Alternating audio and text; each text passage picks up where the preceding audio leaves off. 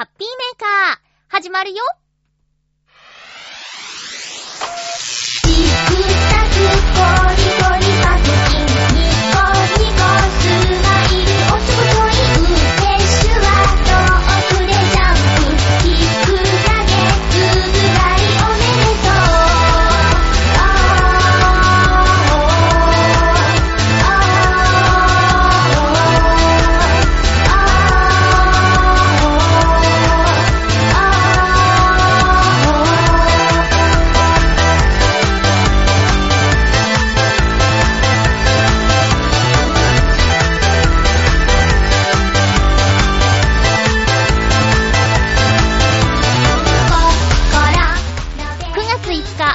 のハッピーメーカー。この番組は、ハッピーな時間を一緒に過ごしましょうというコンセプトのもと、ちょわへよ .com のサポートでお届けしております。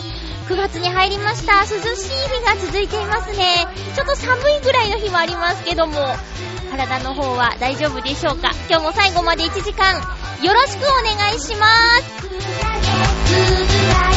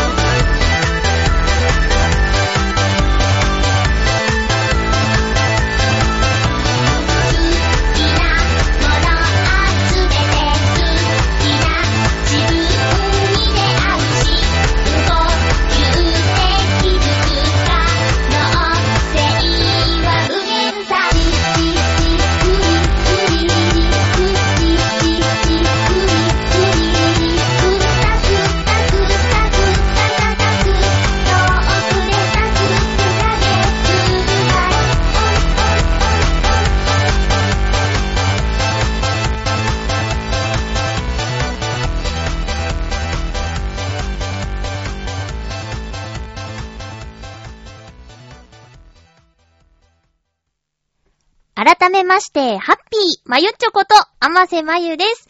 お友達の影響で、なんか、毎週見ちゃってる仮面ライダーなんですけど、仮面ライダーと戦隊ものなんですけど、あのー、しばらく見ていた時期があって、だいぶ空いて、エグゼイドからまた見始めたんですよ。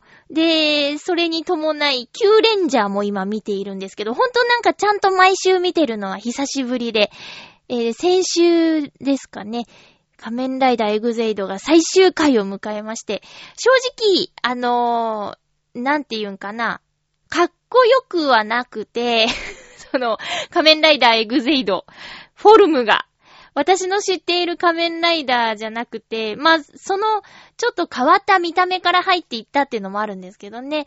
なんかあのーこう、レベルアップっていうシステムがあってね、ゲームがモチーフの仮面ライダーだったんだけど、レベルアップしたりとかすると、あの、もっとなんていうか、いろんなものが体に装備されて、ちょっとゴタゴタ、ゴテゴテしてる感じもあったりして、正直、そうですね、あの、見た目がかっこいいとは思わなかったんだけど、9月になって新しい仮面ライダービルドっていうのが始まったんですけど、これはかっこいい。見た目が。あと、主人公の男の子も、なんか、かっこいい。かわいいとかっこいいの間ぐらいで、ちょっと注目って感じですね。えー、仮面ライダーエグゼイドの方も、その、お医者さんとゲームと両方モチーフになってて、どっちかにすればよかったのになぁなんていう風にちょっと思ったりするんですけどね。えー、いや、見てますか？結構大人の人が見てるっていう話で、意外と私の周りにも、あ、実は見てるっていう人いたりしてね。なんていうんかな。まあ、あの録画して、後で見るっていう感じなんだけど、うん、ちょうど30分っていう尺もね、見やすくていいし、結構ね、もうこれ、1年通してずっと見ちゃいました。私のお友達のお友達の話なんだけど、お子さんもいる人で、えー、子供用には安いベルトを買うんだって、その変身グッズ。だけど、自分用には、ちょっと、ちゃんとしたやつ買うんだって。なんだろうね。なんかね、持ってることでテンションが上がるらしいの。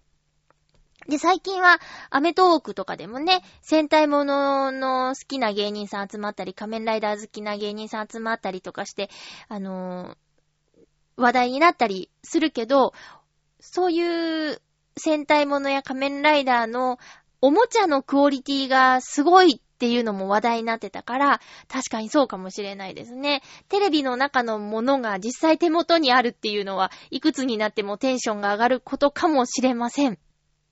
仮面ライダービルド。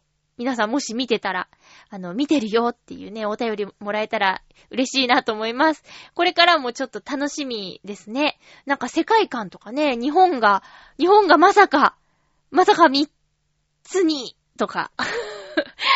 ね、天才物理学者で記憶喪失な、えー、主人公なんですよ。そう、とにかく見た目がかっこいいっす。なんか久しぶりに、あの、仮面ライダーって感じの、最初から1話からバイク出てきたりね、うん、するんですよ。えー、私が一番夢中で見てたのは、うーん、仮面ライダーブラック RX っていうやつをね、子供の頃に見てたんですよ。もうほんと毎週見てて、それこそ、あのー、変身前のね、俳優さんのことをかっこいいなって思ってて、まあその頃はきっとまだ実際にいる人だと思って見てたはずなんですけど、そういう思い出もあって。で、後になって聞けば、あれが昭和ライダーの最後のライダーだったっていうね、仮面ライダーブラック RX が。ああ、そうだったんだって。あんまり意識してなくて、ちょうどそういうのから離れるタイミングで仮面ライダーやらなくなっちゃったのもあるかもしれないですけど、その後は結婚してた時に旦那様が、あのー、仮面ライダー好きな人で、えー、私一緒に見てたのは、響きの途中ぐらいからかな。結構面白いと思って、なんか変身するときにね、私の思ってたのは、変身っていう、こう、ビシッと変身っていう感じだったんだけど、そのね、仮面ライダー響きっていうやつはね、えっ、ー、と、音差っていう楽器音楽の道具で変身するのよ。で、主人公、響きは、あの、太鼓が武器になったりね。あと、トランペットの人もいたし、なんかね、すごかったのよ。え、こんなんなってんだって。でも、その、その時はすごく見やすくて、その後、ちょっと順番わかんないんだけど、仮面ライダーカブトとかも見てたかな。ただ、カブトはね、途中で料理対決とか、なんか割と本線からちょっとずれるエピソードもあって、まあそれが面白かったんだけど、うん、見てて、あと、あ、電王電王はね、もう文句なし面白かったですよ。っていう感じで、結構見てて、で、もう、キーバーのあたりからかな、見てないの。そうなんですよ。以前あの、ライブで対バンした男の子が、あの、曲とは関係ない、MC の時に曲とは関係ない仮面ライダーを熱く語るっていう男の子がいて、その子面白かったな。なんか、すごくしっとりした歌を歌って、あの、あ、さっきの続きなんですけどって仮面ライダーの話をするって。で、歌うよりちょっと仮面ライダーの話したいなぁなんて言ってね。その日はあの、会場に仮面ライダー知ってるゲストが結構いたので、リアクションがあって楽しくなっちゃったみたいで、あ、早く仮面ライダーの話がしたい、歌うよりなんていうのがね、もう面白かった。私もわかる部分があったから、聞いててね、楽しかったよ。そういうのもありなのかと思って。歌って喋って歌って喋ってって、歌にまつわることじゃなくても、そのアーティストさんの人柄が伝われば何でもいいんだなっていうふうに思いました。ということで、まだね、第1話が、えー、公開されたばっかりの仮面ライダービルドなんですけども、ぜひ、見てみてください。ライダーキックであんな風になるとは思わなかったよね。もうほんと、ほんとあんな初めて見た。です。えー、です、です。えー、っと、今週はね、素敵なお店を発見しました。あんまり、そうですね、混んで欲しくないお店なんだけど、でも、店長さんがすっごい可愛い人なんで、お店が賑わって、店長さんが喜んでくれたら嬉しいな、ということで、えー、浦安の北坂というところにある、ディオデルテというお店。まだオープンして1ヶ月も経ってないんですけど、まあ以前からちょっと気になってて、思い切って入ってみたんですけど、そしたら、紅茶専門店でした。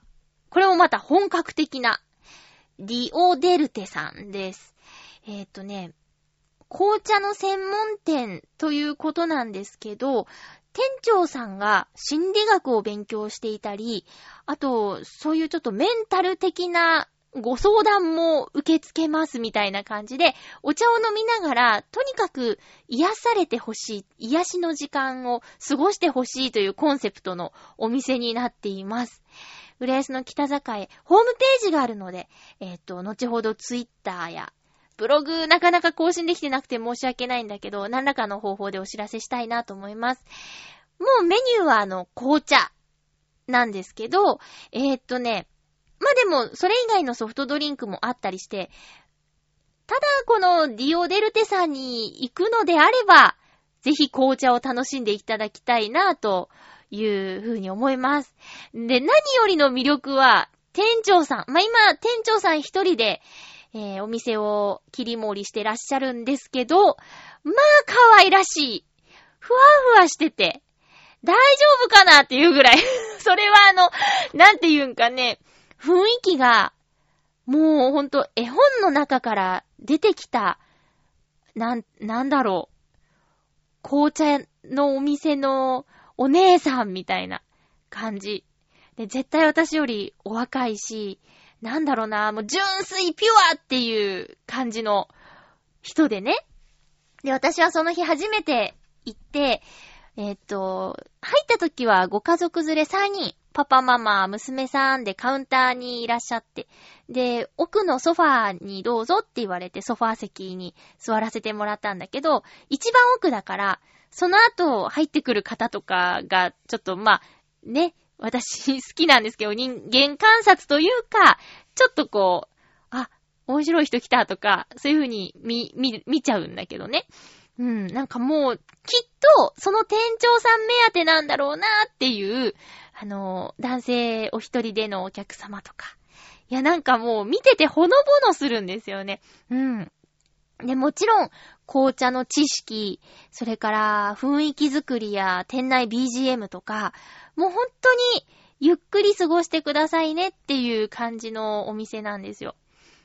んで、その、メニュー、メニューが、なんていうの、ファイルされたものを渡してもらったんだけど、紅茶のメニューはもちろん、その、お店のコンセプトや、ここではこんな風に過ごしてもらえたら嬉しいですっていうような内容が書いてあるんだけどね。えっ、ー、と、ストレス解消とか、なんていうかな、日頃の溜め込んだものを発散する方法はいろいろあって、えー、カラオケ、スポーツ、おしゃべりをするなどそうやって激しい系のやつはあるけど、ここではもう頭を空っぽに何にも考えないで、ただゆっくり心を落ち着けてリフレッシュしてほしいっていうお店なんですよ。うん。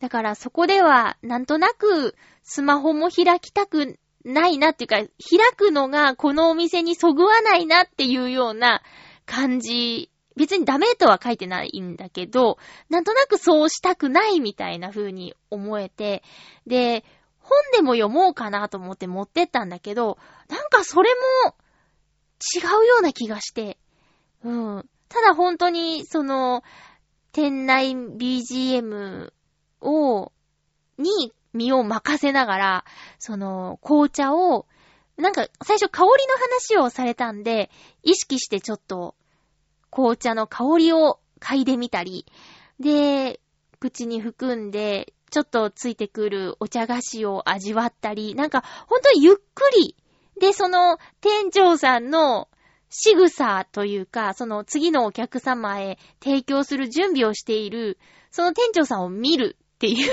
のも、なんていうか、あ、このお店全体が、あの、癒しの空間なんだな、みたいな、感じのお店で、えっ、ー、と、だから、知ってほしいんだけど、知ってほしくないみたいな、不思議な気持ちになるお店でした。目印はね、お店の外にある夜間です。夜間もね、店長さん自ら、あのー、装飾をしたらしいですよ。おっきな夜間が目印で、ほんとこじんまりとしたお店なんですけど、あのー、紅茶の味は確かだし、なんて言うんかな。私も詳しいわけじゃないんだけど、その、わからないことは何でも聞いてくださいねとか、知識が豊富な方なので、あの、お、おしゃべりをしに行くのでもいいと思います。最近はね、こう、紅茶だけじゃなくて、アップルパイを提供するようになったそうで、あ、残念、私アップルパイはちょっと苦手なので、って思っているんですが、これからメニュー増えていくといいなと思っています。おいくつなんだろう？なんかね、20代前半に見えたよ。うん。いやね、可愛かったです。本当に。うん。いや、そういうお店、ディオ・デルテさんを発見しました。ということです。メールをご紹介しようかな。ライブの感想メールをね、いただいたんですよ。毎月1回、お届けしている、えー、ウクレレ弾き語りイマジネーションライブの感想メールをいただきました。ありがとうございます。ハッピーネームミンチさんです。まゆっちょハッピーミンチです。どうもありがとうございます。先週末から夏休みで実家に帰っていてお返事遅れましたが、配信聞けていましたよ。ありがとうございます。いいですね、実家。第4回ウクレレ弾き語りイマジネーションライブの感想です。回数を続けて、だんだんとまゆっちょも配信慣れしてきましたか？構成など、まだまだ悩まれているご様子でしたが、20分バージョンの方が、まゆちょの MC など聞けて嬉しいかもです。ありがとうございます。参考にさせていただきます。1曲目、世界で一番暑い夏、夏メロサマーソング、いいですね。弾きやすいコードで、まゆっちょが楽しく歌えているように感じました。前回も書いた気がしますが、夏の曲は聴く側も元気をもらえるのでいいですね。ライブって感じがします。2曲目のひまわりの約束は、映画のスタンドバイミードラえもんを見未見でしたが、まだ見てないんですが、ドラえもん映画の挿入歌らしい歌詞と曲調で好きなタイプの曲でした。今回は挿入歌でしたが、まゆっちょの声質はエンディング曲とか似合うんじゃないかなという個人的な感想です。笑い。3曲目のスローイージー、まゆっちょアレンジが素敵でしたよ。平井大さんは今回初めて知りましたが、自分の好きなタイプの男性ボーカルで新しい気づきがありました。新しい曲に出会えるのはカバー曲のライブでの醍醐味ですね。同名のアルバムがちょうどサマーソングで、サマーソング版でしたので、デジタル配信で買ってきました。9月に入って急に涼しくなったりと不安定な天候ですが、まゆっちょの曲に元気をもらって今月も頑張っていきますよそれでは、ということで、ありがとうございます。たくさんありがとうございます。世界で一番暑い夏はね、同世代なら知っているだろうという ことで。私あの、親がプリンセスプリンセスが好きで、子供の頃よく聞いていたんですよ。なので今回の、あの、世界で一番暑い夏を、えー、LINE の動画で1分間だけ 弾いて送ったら、こんな歌知ってるのっていう返信来て、あなたのせいでねって思ったんですけどね。えー、そんな、もう忘れられてますよ。影響あなたの影響ですけど、と思ってね。えーと、そうなんですよ。ドラえもん。ドラえもんの映画に使われていた曲ですけどね。まあ、このスタンドバイミードラえもんについては賛否両論あっ、まあまあ、あの、見てくださいとは言わないですけどね。ええー、ただまあ、3D だっけ ?CG のドラえもんっていうことで。まあまあまあまあ、今までとちょっと違う感覚。あとは、今までのドラえもんのダイジェストという感じですかね。美味しいとこ取りの映画でしたね。エンディング曲に向いてるんじゃないっていうのは、あのね、歌会でも言われました。最近ちょっとご無沙汰なんですけど、歌うことが好きなメンバーで集まって、ひたすら歌う会、歌会、カラオケに行くだけなんですけどね。で、そこで、もう好きな歌バンバン歌ってたら、なんか姉さんはちょっとエンディングっぽいよね、みたいな言われて、個人的にはオープニングの明るい歌も好きなんですけど、まあ、いいんじゃない？エンディング、エンディングって、子供の頃見てたアニメは、ほぼ、ほぼ100%ぐらいな感じで、あ、9割ぐらいにしとこうかな。9割ぐらいの感じでスローですよね。エンディング曲。なかなかエンディング好きなアニメってなかったな、小さい頃は。うん。まあまあまあ、エンディング曲が似合いそうということで、もう自覚しておりますが、これからもちょっと、あの、冬、秋に向けて、スローテンポのやつも歌っていくかもしれません。スローイージー、なんかこれ嬉しい展開、平井大さん気に入っていただいて、買ったということでね。嬉しいな。だこういうのがね、すごいいいですよね。カバーのいいところですよね。自分でちょっと曲作りたいなと思った時に、本棚漁ったら、ゼロからあの、作詞作曲っていう本が出てきて、あれ私何年か前にもやろうとしたんだって 私の悪いとこ、買ってそのままの本が結構あること。ねえ、まあ本見ればできるかっていうもんでもないんだけど、そうかって意識してたことあるんだなーっていうことに気づいた今週のまゆっちょでした。ミンチさん、ありがとうございます。また聞いてくださいね。えー、来週、再来週ぐらいかな、配信予定しておりますので、よろしくお願いいたします。それでは、コーナーに参りましょう。ハッピートークハッピートークはテーマトークのコーナーです。今回のテーマは、左利きということでお便りいただいております。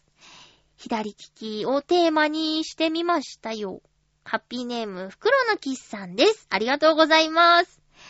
まゆちょさん皆様、ハッピー、ハッピー今回のテーマ、左利きについて、建物の作りや道具など、大概のものについて右利き向けにできているので、きっと生活しづらいのだろうなと思います。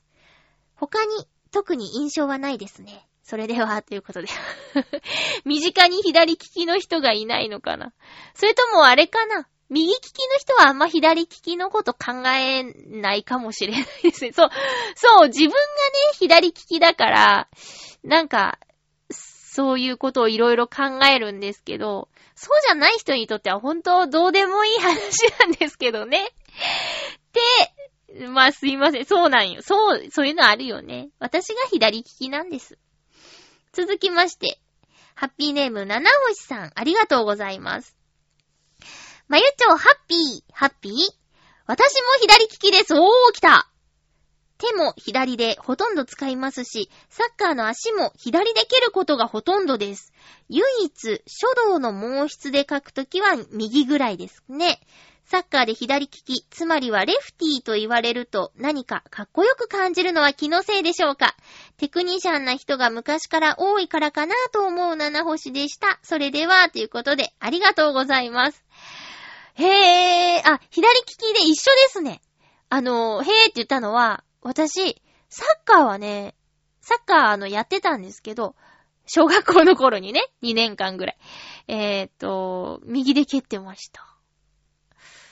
ねえ。なんか、私の中の法則なんですけど、あのー、大人になって、物心ついてというか、大人になって経験することは、右でやるかな。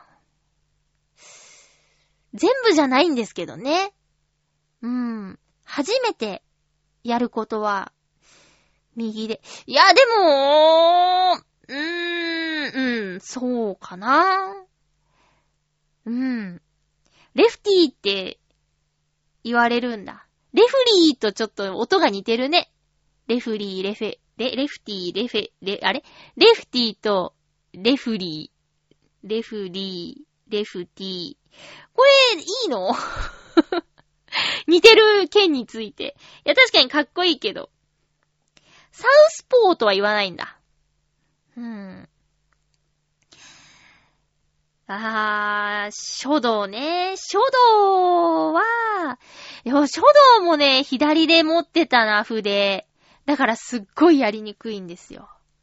くわーってね。あの、紙が動くんですよね。なんか。ねえ。七星さんありがとうございます。サッカー、サッカー左か。いや、ちょ、うーん、左で蹴れるかなって今ちょっとやってみたんだけど、難しそう。ただね、バドミントン。テニスはやったことないんだけど、バドミントンは、えっ、ー、と、右側に来たら右手に持ち替えて、打ってますね、私。左は左手で、右は右手で。うん。これなんていうの？バックハンドっていうんかな？それが苦手らしいよ。だから両方できるみたい。その、えー、バドミントンに関しては。続きまして、あ、なんか久しぶりですね。サバの味噌煮さん、ありがとうございます。まゆちょさん、ハッピーです。ハッピーです。私は子供の頃から、喧嘩がそれなりに強かったし、喧嘩が強かったの。ほう。空手の大会で2位になったこともあるのですが、強さの秘訣は左構えだったことです。ボクシングとかは普通、右利きの人は左手を前にして構えるのですが、私は右利きなのに右手を前に構えてました。普通の人はサウスポー相手だと戦いにくいらしいのです。かっこウィキペディアのサウスポーで検索してみてください。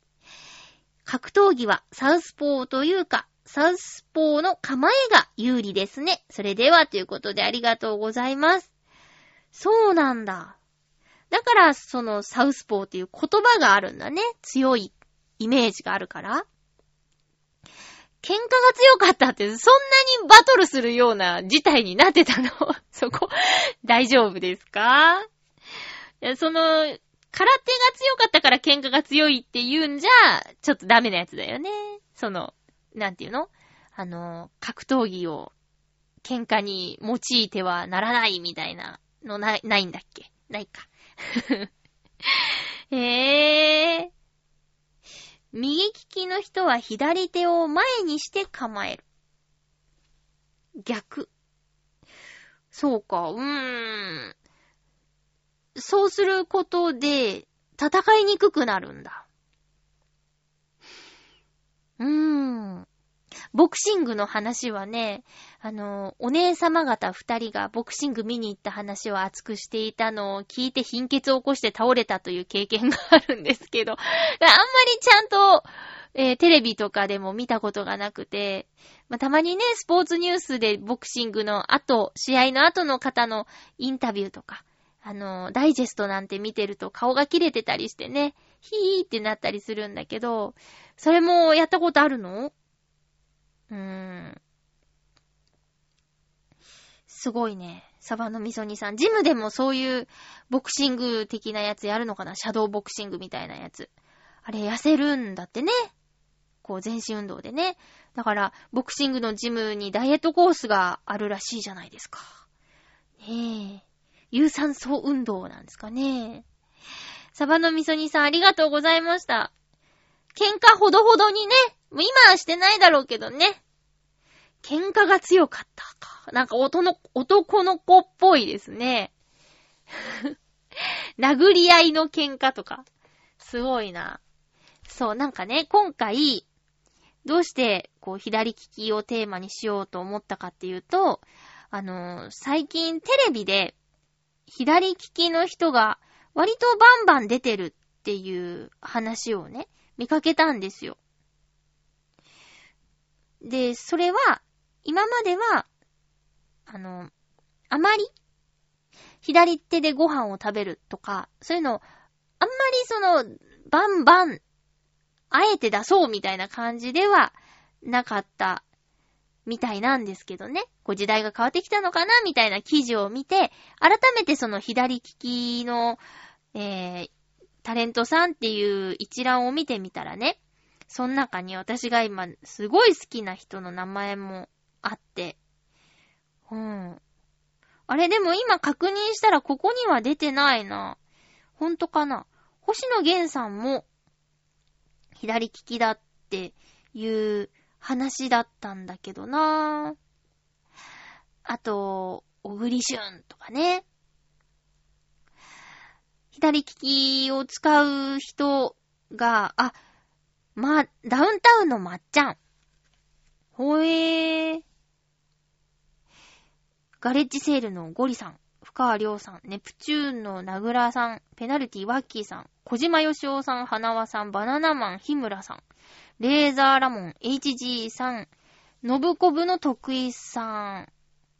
そうなんだ。あれ？にも星野源さん入ってないな。小栗旬、森本レオ。松方弘樹さん、竹中直人さん、小田裕二さん。へえ、角野拓造さんもなんか、昔の方で左利きって、珍しいね。こう、直されちゃうみたいな話聞いたことあるよ。うん。稲垣五郎さんとかは有名だよね。えーと、あ。で、日本人の左利きの割合は、全体の11%なんだって。で、世界で見ると全体の10%なんだって。だから日本は世界に比べたら、ちょっと左利きが多い。ちょっとね、1%だけ、ちょっと多いらしいよ。うん。だからその全部の中の11%って思うとちょっと面白いですよね。で、なんか私の周りには左利きの人がちょいちょいいるからもっと多いんだと思ってたんですよね。最近増えてきたのかなって。で、私の親は左利きを直そうといろいろ努力はしたみたいなんだけど、頑固で全然治んなかったみたい。例えば、おしゃぶりをする指とかも左を加えてたらしいんですよ。そ、その親指にね、サランラップを巻いてみたりとか、本当かわかんないけど、なんか調味料を塗ってみたりとかっていうね、ことを言ってたけど、どうなんだろうね。それってやっちゃいけないんじゃないの？えー、そんな左利きの人のあるあるを見てみよう。まず、習字が苦手。これさっき言ってた、習字が苦手。そして、改札の前でもたつく。これね。これね、ちょっと分かってもらいづらいと思うんだけど、自動改札に入れるときに、右でやりづらいんですよ。なんでだろうね。たったあれだけのことなのに、左手で持っちゃうから、体の前を腕通して反対側にこう腕をやっちゃうのよ。右で持って右でピッてやればいいじゃんって思うでしょ？あれなんでだろうね？うん、難しい。あと、そう。あの、スープバーのお玉。こう、片方シュッてなってるやつね。右の方が使えば注ぎやすい工夫なんだけど、左の人にはもう嫌がらせとしか思えない。たまにラグビーボール型に両方にそういう注ぎやすい口がついているところがあると、それだけで評価が上がります。えー、っと、そう、食事の時の席の場所を考えなきゃいけないっていうね。これはね、マネージャーさんに怒られたトラウマがあるなぁ。わや、考えて座れよって言われて、まあ確かにその通りなんだけど、うん、へこんだなそっからもうね、もうその日からすっごい気になるようになっちゃって、お友達と行くときでも、あ、私左利きだから、とか言って、あの、席を、こう、ここに座るよって言ったりするかな。うん。えー、っと、とは文字を書くときに手が真っ黒になるよっていうやつ。これね、えー、中学校になってから、ほぼすべての教科で、えー、なんていうの？ノートが横書きになって、全部ですよ、全部。全部ピッてなっちゃうね。こう、文字を書き進めていく側に手も動いていくから、まあ、鉛筆だ、シャーペンだったり鉛筆だったりすると黒くなるし、水性ペンが乾いてないうちに書いちゃうとビーってなんか、ビーってなっちゃうし、それもまあ確かに不便。あと筆記用、筆記体？英語の筆記体が早くないっていうね。それ、すごい悲しいやつ。あの、そんなに、こう、早くさらさら書けないっていうのある。え、左利きあるある。何個目かな？他に左利きの人を見つけると親近感が湧く。これすごくありますね。あの、特にほんと、さっきも言ったけど、テレビで左利きの人が出てるのを見ると、あ、左の人だって。なんかその、向かい合った時に、逆の手になってるっていうのが、あ、左利きだからだっていう風に思えて、右の人が向かいに座ると鏡みたいになるのよね。それがちょっと違和感だったの。なんか本当にどうでもいい話だとは思うんですけど、私、あの、元旦那様も左利きだったから、そういう面でね、なんかすごく迎えにいて安心できたんだよね。これが普通って。で、私と元旦那様と、もう一人お友達と三人でご飯行った時全員左利きだったんですよ。で、純和風のお店のランチに行ったんだけど、その時に店員さんが、ん？あれ？ってなってた。あれ？みんなそうなんだけど、すげえ違和感のある席だなーみたいになってて、それがね、ちょっと愉快だった。左の人同士のご飯とかってちょっと嬉しいかな。でもそういう時には、やっぱ、あの、考えられてるんだなって改めて思うんだけど、右利きの人が食べやすいように、こう、器が並んでるんだよね。お茶碗とお味噌汁の位置も、右の人が食べやすいようになってるよね。うん。今はどうなんだろう？昔は、左の人はちょっとマナーが悪いわ、みたいに思われてたみたいだけど、今はもうちょっと寛容になってるのかな？えー、他にもあるかな？ハサミが使いにくい。そう、これはありますね。ハサミは苦手ですね。うん。じゃあ右でやればって言うんだけど、右、右じゃちょっと手がうまく動かないんですよ。だから、えー、いつかね、そうだ、リスナーさんに、ハサミ、左利き用のハサミをいただいたときは、使いやすすぎて使いにくかったっていうね、悲しい。こんなに使いやすくていいのっていう感じも今大事にしてるんですけどね。缶切りも。左利き用セットをね、あの、リスナーさんからプレゼントでいただいたんですよ。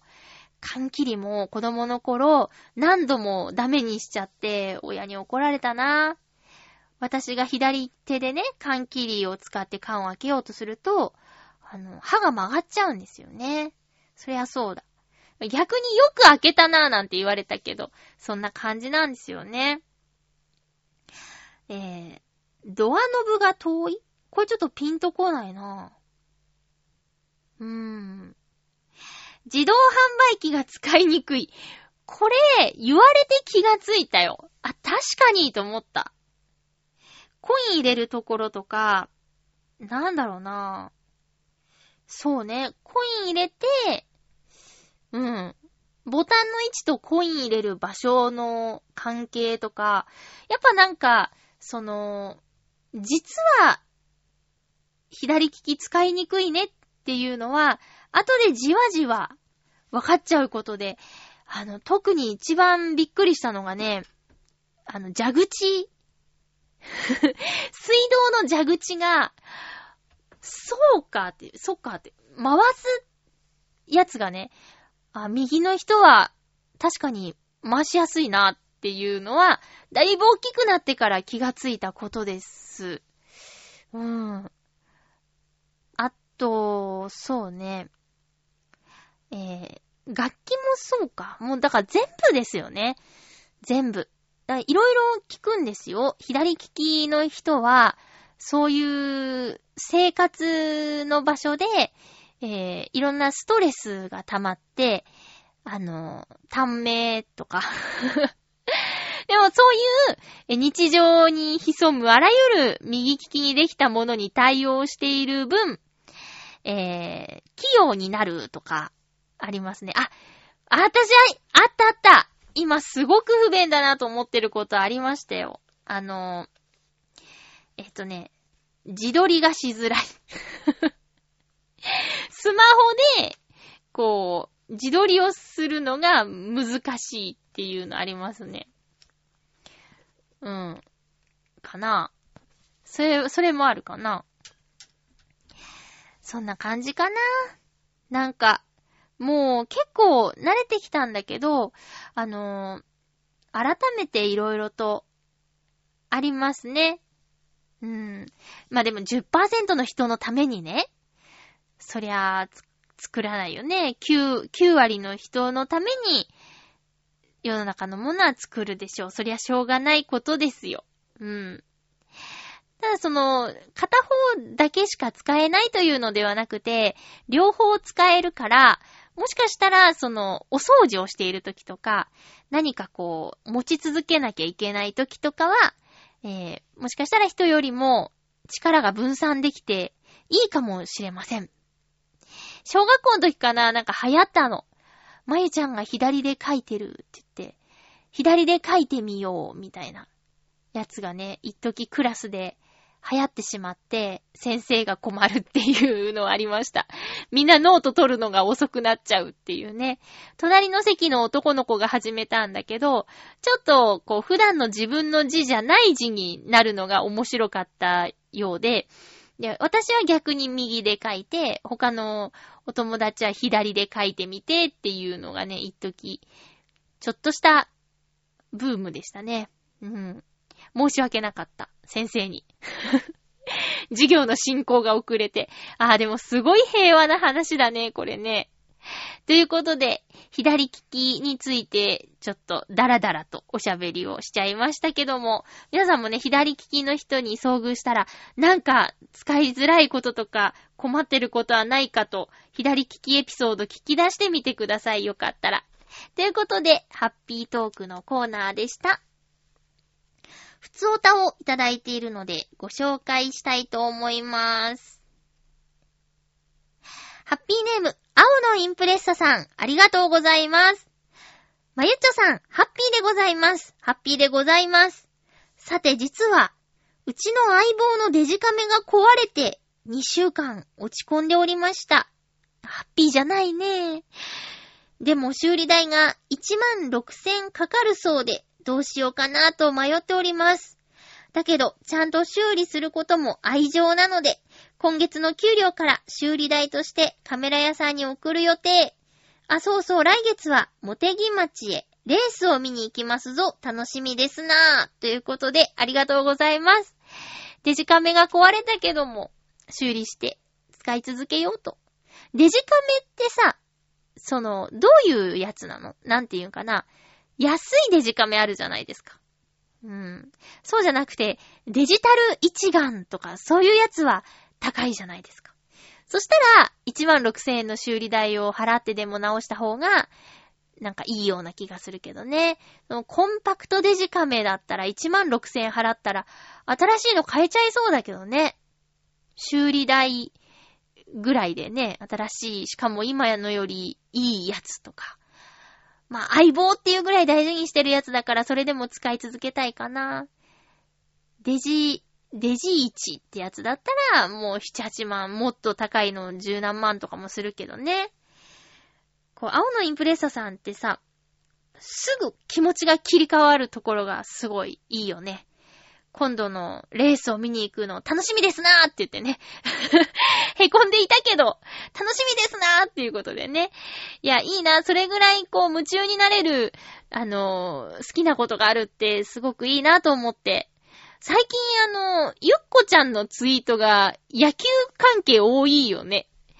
野球にハマってるんですかね。まあ、スタンプは大体ドアラですけどね。ドアラが好き、そういや言ってて、で、そっから野球に入ってたのかな？最近は、ウグイス城の違いまでツイートしてたよ。野球場行ったりもしてるみたいだしね。すごいね。いいね。なんかいいな。野球好きな人とかさ、サッカー好きな人も、その、シーズン？シーズン中は一喜一憂してね、応援したり、なんか、ランキングに、こう、気持ちが動いたりとか、そういうの羨ましいなと思う。昔は好きなチームとかあったけど、サッカーで。最近全然わかんなくなっちゃったな。知らないチームとかもあるし、あの、サッカーチームって、カタカナが難しくってさ、ちゃんと言えてるか不安になるんだよね。J リーグの初期のチームなら自信満々に言えるんだけど、今ちょっとわかんないです。あ、サッカーといえば、あの、これぜひおすすめしたいんだけど、ブリオベッカ浦安っていうサッカーチームがね、浦安にあるんですよ。で、そのブリオベッカ浦安の、えー、と、キャラクター、マスコットキャラクターがいて、えー、ベカヒコくんっていう子がいるのよ。猫がモチーフの。で、ベ、ブリオベッカ。ベカ船のベ、ベカなんだけど、ベカヒコくんということで、その子の LINE スタンプが発売されましてね。えー、これがね、可愛いいの。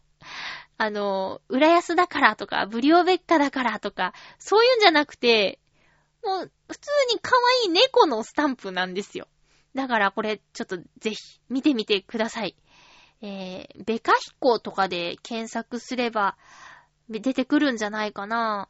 水色の猫ちゃんなんだけど、すごく可愛いですよ。うん。おすすめです。私は買いました。ビシ。買いました。えー、ということで、青のインプレッサさん、ありがとうございます。カメラ直って早く戻ってくるといいですね。続きましてはコーナーです。小さな幸せ、見つけた？ハッピーネームブルーニさん、ありがとうございます。小さな幸せ見つけたのコーナーにいただきました。まゆちょハッピー、ハッピー ?9 月に入り、今年も残り4ヶ月程度になりましたね。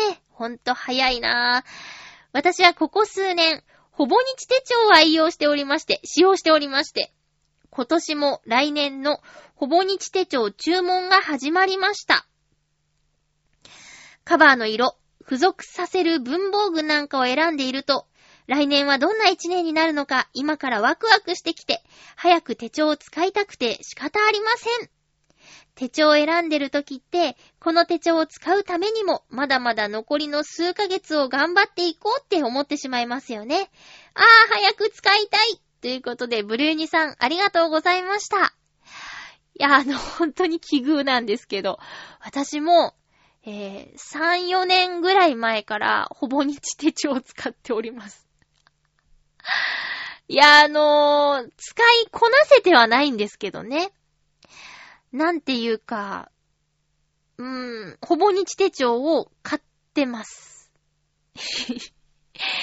あのね、ほぼ日手帳を早く自分なりのルールを見つけて、毎日しっかり書いていきたいなっていうふうに思いながら、白紙のページばっかりなのが現状ですね。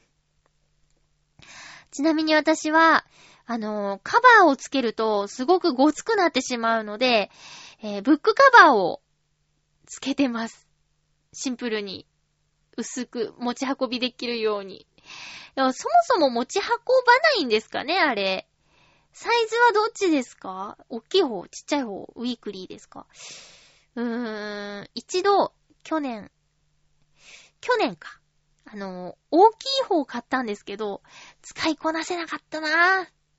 でもきっと、あれにいろいろ、なんていうんかな、あの、ノートは一冊にまとめなさいだっけ必要なものは一冊にまとめなさいみたいな感じで、あれにペタペタね、あの、チケットの半券とか貼ってって、そうすれば、あの、持ち運びは別の手帳にして、あれはもう記録用として家で使うっていうのもありかなとか、その、持ち運びする人用に、1月から6月で、7月から12月って半々になってるのも発売されましたよね。私今年気になってるのは、ほぼ日5年手帳っていう、5年日記か。あれが気になってて。で、前10年日記っていうのをつけてたんですけど、5年日記がなんか12月に発売されるらしいんですよ。で、私、ほぼ日手帳の何が好きって、紙が好きで、すごいいい紙なんだって。なんていうの？辞書にも使われるような。だから、一日、あ、ごめんなさい。そう、ほぼ日手帳っていうのがあるんですよ。えっと、糸井重里さんが作るのに関わってる手帳なんですけど、一日一ページある手帳なんです。で、一日一ページある手帳ってなると、本当はすごく分厚くなっちゃうところを、紙にこだわって、辞書にも使うぐらいの薄い紙で、でも、水性ペンぐらいだったら裏写りしないっていう、すごくいい紙を使った手帳なんですけどね。で、それだけじゃなくて、毎日の言葉とかがまた心に響くことが書いてあったりとか、あと、いろんなところにこだわりのある手帳がほぼ日手帳って言うんですよ。で、これを使うのにこうしてくださいっていうルールはなくて、あなたなりの使い方を見つけてくださいっていうコンセプトの手帳なんですけど、それを、えブルーニさん使ってらっしゃって、で、私も実は使っててっていう話を今しております。で、それの発売日が9月1日だったんですよね。で、いつか私も、その、ごついケースをね、カバーか。カバーを欲しいなと思ってるんだけど、毎年ラインナップ見て、そう、見てたやつはね、結構その日のうちに売り切れちゃったりするのよ。うん。で、一回買えばその革のやつとかは、あの、毎年使い回して、どんどん味が出てきてっていうようなやつがあって、気に入ったらこれっていうのがあったら欲しいなって思ってるんだけど、やっぱり、そういうのは人気があってすぐなくなっちゃうんだよね。いやー、手帳、そうね、本屋さんとか文房具屋さん行くと、ずらーっと並ぶ季節になりましたね。今年もほぼ日手帳の、あの、なんて言うんかな。中身だけ買おうかな。お仕事でね、管理職とかオフィスワークとかの人がいれば、そのほぼ日手帳を仕事用に使うとかっていうのは、すごく書く欄があるし、かさばらないし、いいのかなって思いますけどね。うん。皆さん手帳とか持ち歩いてますか？あ、でもそう、珍しがられないですか、ブルーニさん。あの、最近はデジタルな感じでスケジュール管理してる人結構多くないですか？私、そういうね、データを信用してないんですよ。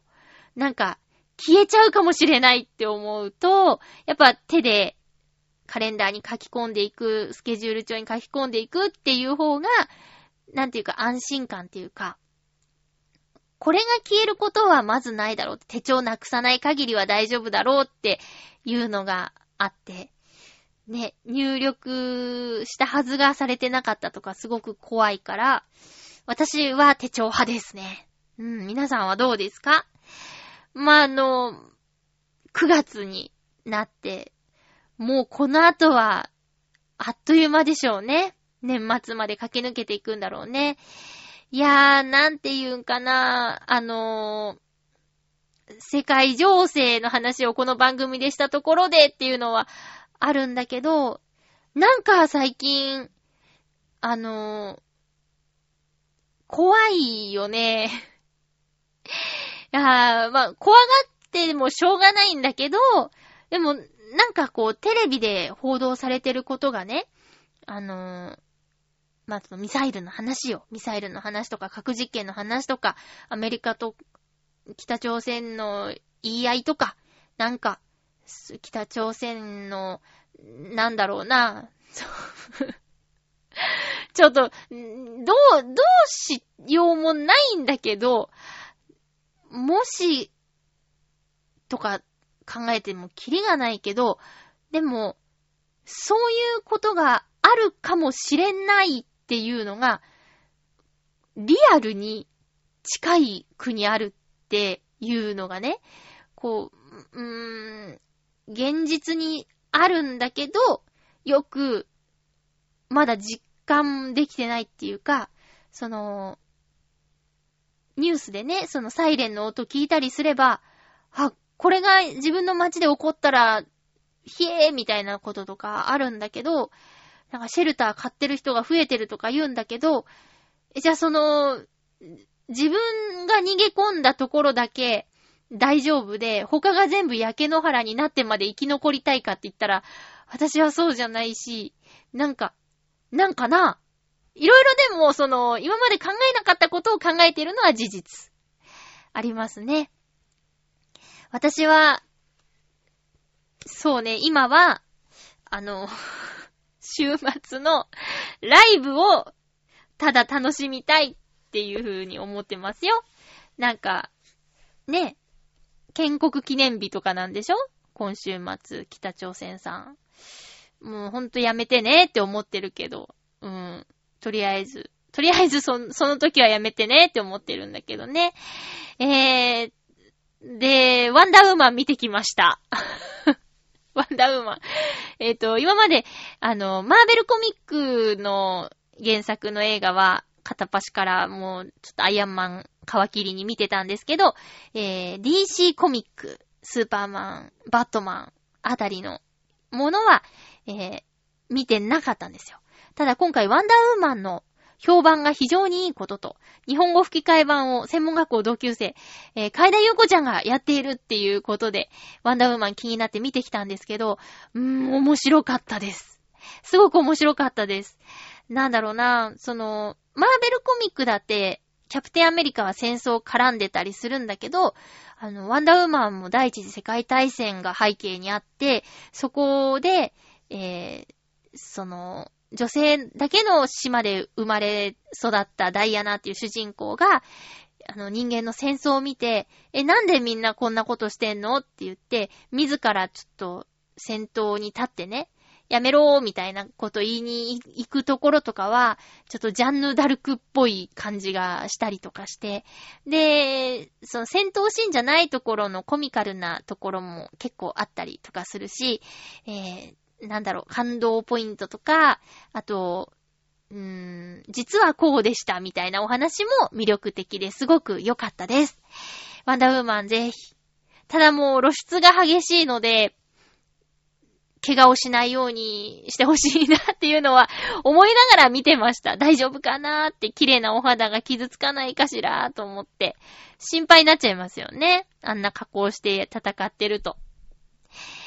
もうミニオンズすごいですね。ずっと2位なの。うん。あ、それは映画の話で、最近本買ったんですよ。まだ途中なんだけど、えっとね、騙し絵の牙っていうタイトルで、これが大泉洋さんを当て書きした小説らしいんですよ。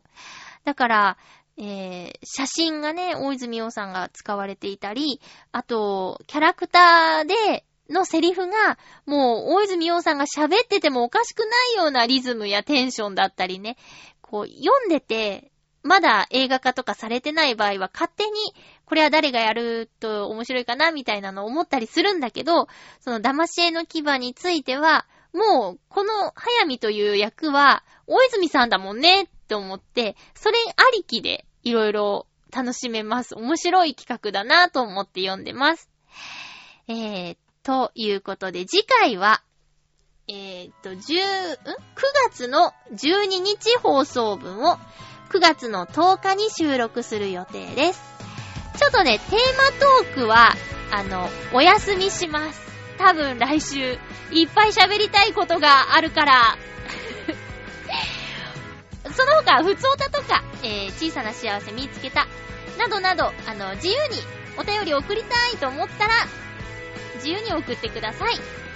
お相手は、まゆちょこと、あませまゆでした。また来週、ハッピーな時間を一緒に過ごしましょうハッピー追いかけて、いつも